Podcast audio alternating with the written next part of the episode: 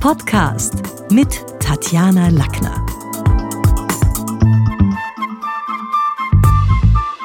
In diesem Podcast geht es um Lingo-Marketing, Milieus und Rededesign. Wer erfolgreich verkaufen möchte, der sollte überzeugend sprechen können. Und da sind wir bei Lingo-Marketing. Lingo-Marketing beschreibt das Zusammenspiel aus gutem Marketing und gezielte Rhetorik. Lingua bedeutet im Lateinischen die Sprache bzw. die Zunge und steht für trainierte Redeperformance. Und gelungenes Marketing, das wissen wir ja aus vielen Untersuchungen, das steht immer für die Arbeitsdevise, also drei Teile hat es, Lage analysieren, Ziele smart formulieren, und die strategische Umsetzung kontrollieren. Und jetzt ist die Frage, was kann man denn da überhaupt an der Lage analysieren? Und da sind wir dann relativ schnell bei unseren Kunden. Denn unsere Kunden, die bringen uns in die Lage des Verkaufsgesprächs und Kunden leben in unterschiedlichen Milieus. Also die strategische Nutzung eines Sinus-Milieus zum Beispiel ist für Sales-Aktivitäten essentiell. Denn keine Firma kann sich da Streuverluste leisten. Und jetzt mal die Frage, welche Milieutypen werden denn da überhaupt unterschieden? Und es sind eine ganze Menge. Ich habe mich immer bemüht, zu jedem Milieutyp auch so einen klassischen Satz, woran man ihn erkennen könnte, dazu zu bauen. Also gehen wir es an. Unter den Arrivierten. Die Arrivierten, darunter versteht man Angehörige einer gesellschaftlichen Elite, also wo Selbstbewusstsein auf höchstem Niveau auch mit Lebensstil, der ist kultiviert, das sind Topverdiener, da geht es um Ästhetik, Qualität, Neues ist ihnen wichtig. Einen Arrivierten könnte man erkennen an dem Satz Der frühe Vogel findet den Wurm, London ist das heutige New York und wirtschaftlich the place to be. Also der lebt viel stärker nach dem Lustprinzip als zum Beispiel der reiche Postmaterielle neben ihm. Der Postmaterielle ist zwar altersmäßig in der gleichen Zielgruppe, also auch so 30 bis ja, bis 60, aber politisch nicht. Der Postmaterielle, die sind eher linksliberal und gehören zur oberen Mittelschicht. Und die sind äh, ja überwiegend, also natürlich auch sehr plakativ und pauschal, aber jetzt nehmen wir es mal so, weil sonst können wir ja da Milieus nicht einteilen. Überwiegend sind sie unverheiratet und gelten als aufgeklärte Nach-68er. Die haben übrigens unter den Postmateriellen ist der höchste Frauenanteil aller Milieutypen. Also die haben sich den gesichert und die gelten als akademisch gut ausgebildet. Also der Postmaterielle könnte sagen, welcher Satz könnte von dem kommen? Also der denkt, ausgleichende Gerechtigkeit braucht die Welt und gleiche Gehälter für alle. Und damit sind wir bei der Fraktion der modernen Performer. Die hingegen, hm, die haben den höchsten Männeranteil, das können sich die auf die Fahnen schreiben, die modernen Performer. Da handelt es sich um sehr leistungsgetriebene junge Menschen, die weltoffen sind, Hunger auf die nächsten, ähm, ja, auf die nächsten Gelegenheiten, die sich da so bieten haben. Um im Vergleich zum traditionellen bürgerlichen Milieu planen die modernen Performer ihr Leben nicht, sondern füllen es mit intensiven Momenten, die Selbstverwirklichung versprechen. Also darunter sind dann Freiberufler zu finden und Menschen, die mit modernen Medien aufgewachsen sind. Also ein moderner Performer, was, was findet der, der sagt, die Globalisierung hat uns viele Chancen gebracht. Und ganz anders geht's zu im traditionell Bürgerlichen. Die traditionellen Bürgerlichen sind kleinbürgerlich, konservativ. Manchmal sind sie verwitwet, gibt es einige, die sind verwitwet. Sie haben in ihrem Arbeitsleben ein beachtliches Vermögen erwirtschaftet und sind oft sogar durchschnittlich und überdurchschnittlich gut gebildet. Viele Ruheständler gibt's darunter und natürlich, also die lieben die klassische Rollenaufteilung. Da gilt noch strenge Moral, die glauben noch an Gott. Also im Vergleich zu den jungen, technikaffinen, modernen Performern, das wäre jetzt so ein bisschen der wirkliche Gegenplayer, sind die eher fortschrittsfeindlich. Und ich finde, also auffallend ist so ein bisschen das paradoxe äh, Verhältnis zur Medizin, denn auf der einen Seite sollen bei den traditionellen bürgerlichen Medikamente nur natürliche Inhaltsstoffe enthalten, auf der anderen Seite wird beim Arztbesuch dann die Schulmedizin den Naturheilmethoden vorgezogen. Also was würde eine traditionelle bürgerliche, was würde die bedauern? Die würde sagen, Niemand lernt heute mehr Latein. Der Humanismus stirbt langsam aus. Ein eher niedriges Einkommen und sehr einfache Bildungsabschlüsse im Vergleich zu denen haben die genügsamen traditionellen. Auch hier sind die, ist, der, ist der Frauenanteil hoch, der Altersschnitt ist, ist auch hoch. Ländliche Strukturen sind sehr oft der Grund, warum Essen eine Pflicht, aber nicht unbedingt so der große kulinarische Genuss ist. Gesund sein wird in dieser Ecke der Gesellschaft nicht gerade gelebt, was Übergewicht, Rauchen, Fernsehen und auch finanzielle Spannungen, also da durchaus auch zeigen. Die machen auch den Status und das gesellschaftliche Ansehen, das spielt dort keine Rolle, das ist uninteressant. Der ruhige, gelegentlich gesellige Lebensabend, der steht im Zentrum.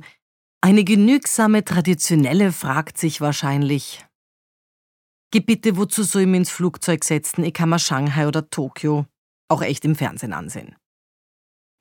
Und damit sind wir bei den Statusorientierten. Die sind wieder ein bisschen anders. Die verdienen viel, halten innergesellschaftlich die größte Altersrange, also da sind wir zwischen 30 und 70-Jährigen. Hier handelt es sich um den aufstiegsorientierten sogenannten Mainstream, also dem Konventionen sehr wichtig sind. Viele sind da verheiratet, haben Kinder. Also da finden sich auch eine ganze Menge an Handwerkern, Gewerbetreibende, leitende Angestellte, klar. Die gehen gern ins Fitnesscenter, die legen Wert auf ausgewogene und kalorienreduzierte hm, Ernährung. Im Milieuvergleich finden sich hier, ja, also schon die meisten Männer. Ich glaube, das ist der höchste Männeranteil. Und was wird so ein Statusorientierter sagen? Die Familie ist mir das Wichtigste. Am Wochenende haben wir immer volles Programm. Und damit sind wir in der bürgerlichen Mitte. Also wir sehen schon, es gibt da einige Milieus, die man kennen sollte, wenn man im Sales ist. Und auch wenn man jetzt nicht irgendwie Marktforscher, Meinungsforscher, sonst wie sein will, finde ich, also wir können uns da eine ganze Menge von diesen zum Teil Sinusmilieus und anderen loseisen, auch für den Verkauf. In der bürgerlichen Mitte leben viele Hausfrauen und so der Status quo orientierte Mainstream. Neue Entwicklungen stoßen da selten auf Gegenliebe. Das ruhige, gesicherte Leben ist hier die Leitmaxime. Also mit den Kindern spielen steht auf dem Platz 1 aller Freizeitbeschäftigungen. Das Lebensziel hat wenig mit Bildung, Persönlichkeitsentwicklung oder so dem Blick über den Tellerrand zu tun, sondern nur mit einem zufriedenen Familienleben in überschaubarem Rahmen, das ist dann schon ausreichend. Also was würde man für einen Satz aus der bürgerlichen Mitte hören? Das Geld ist heute nirgends mehr sicher, aber solange es so wie jetzt bleibt, bin ich auch zufrieden. So, und viele haben wir nicht mehr. Wir haben noch drei Typen und die schauen wir uns auch noch an. Damit kommen wir zu den konsumorientierten Arbeitern.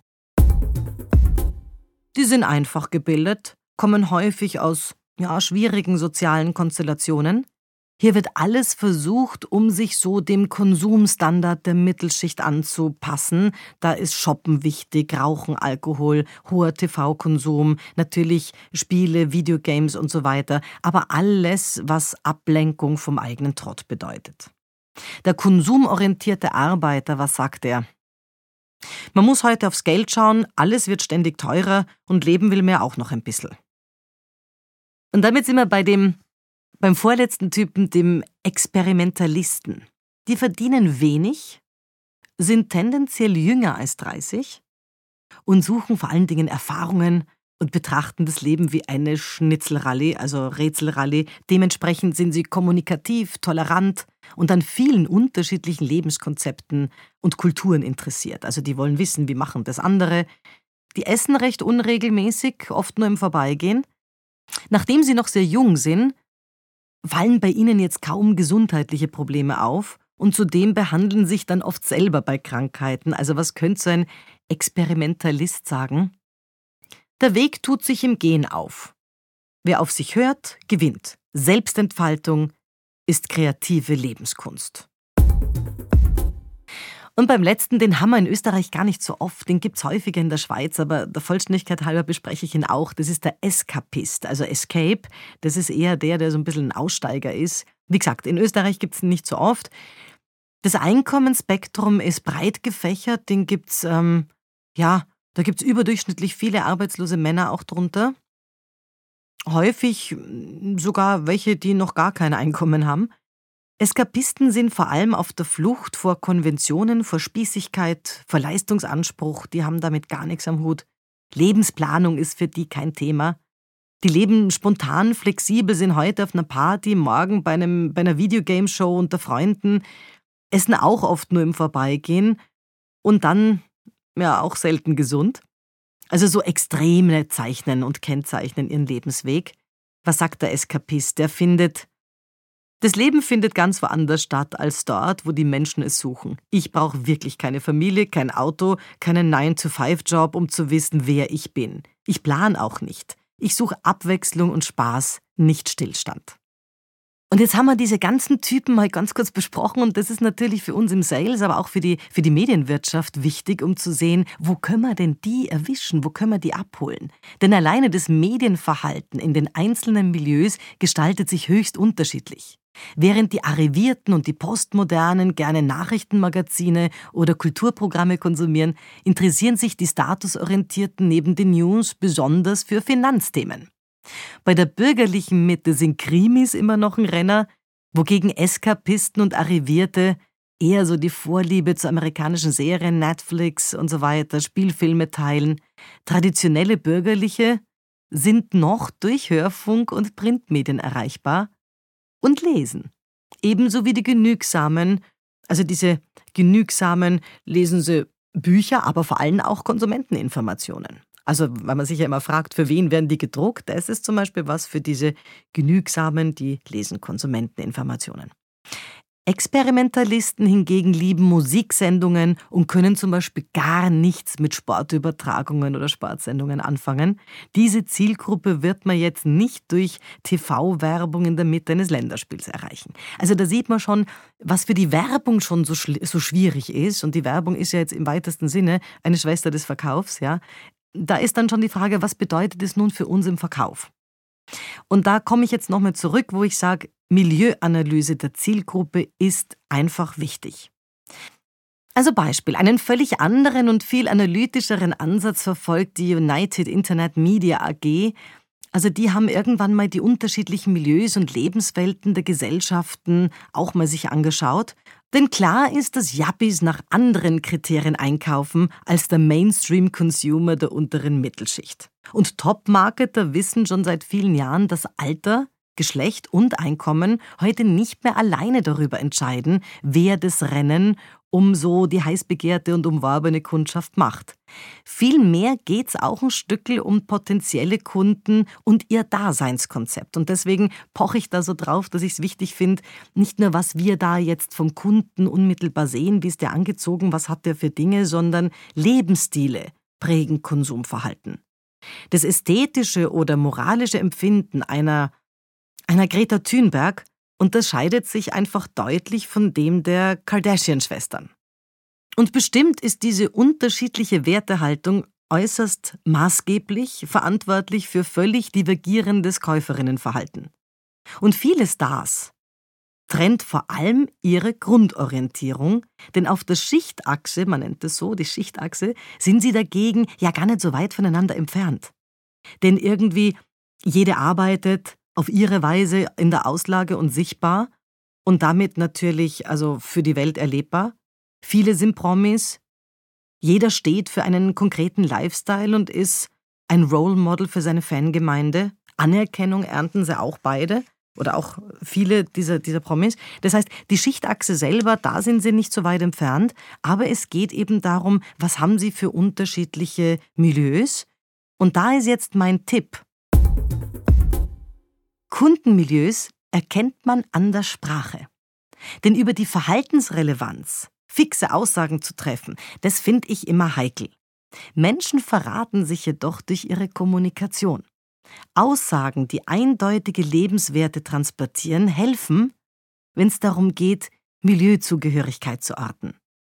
Wer seinen Kunden genau zuhört, der weiß, wofür sie sich selbst halten und was ihnen wirklich wichtig ist. Das war's für heute. Besuchen Sie mich doch in der Schule des Sprechens in Wien.